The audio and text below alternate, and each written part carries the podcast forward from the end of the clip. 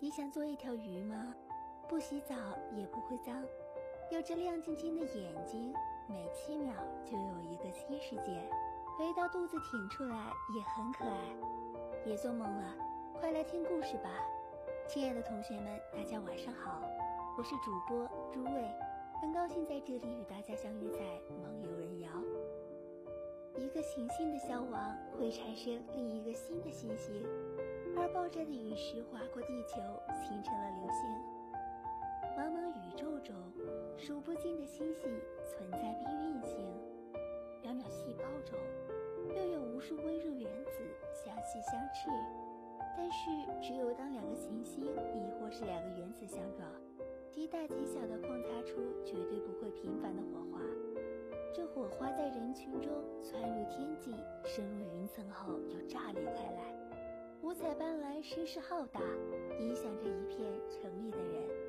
可几千里开外的森林里面，还是一如既往的，只有蝉鸣伴着鸟声。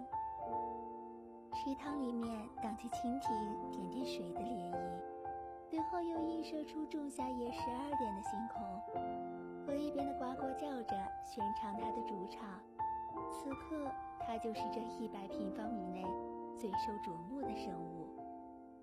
会在意的是，两只小蝌蚪突破层层青苔，望向那密密麻麻漂亮鳞片。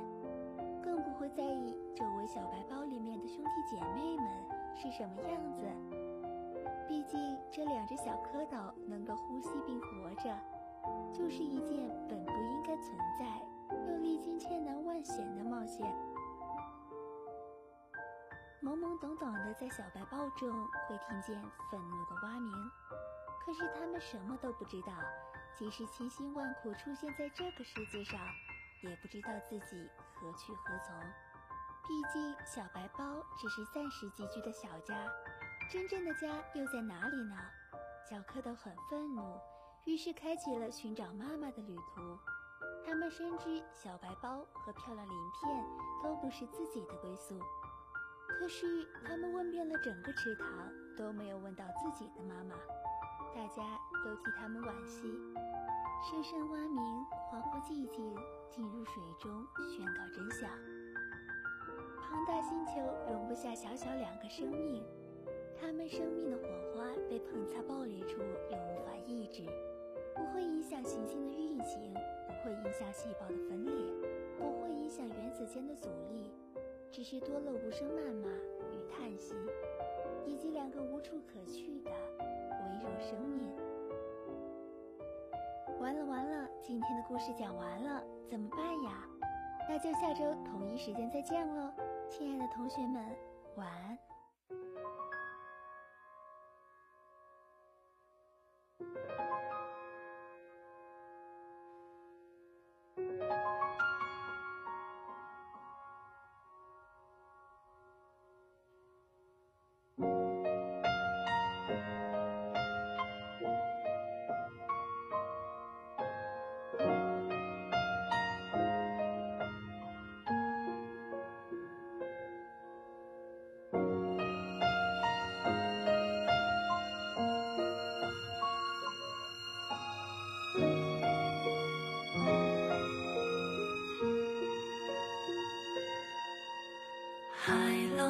声将夜幕深深淹没，漫过天空尽头的角落。大雨在梦境的缝隙里流过，凝望你沉睡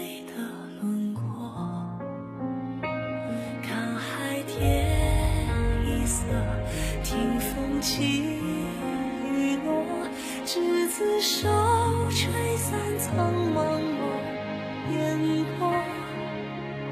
大雨的翅膀已经太辽阔，我松开时间的绳索，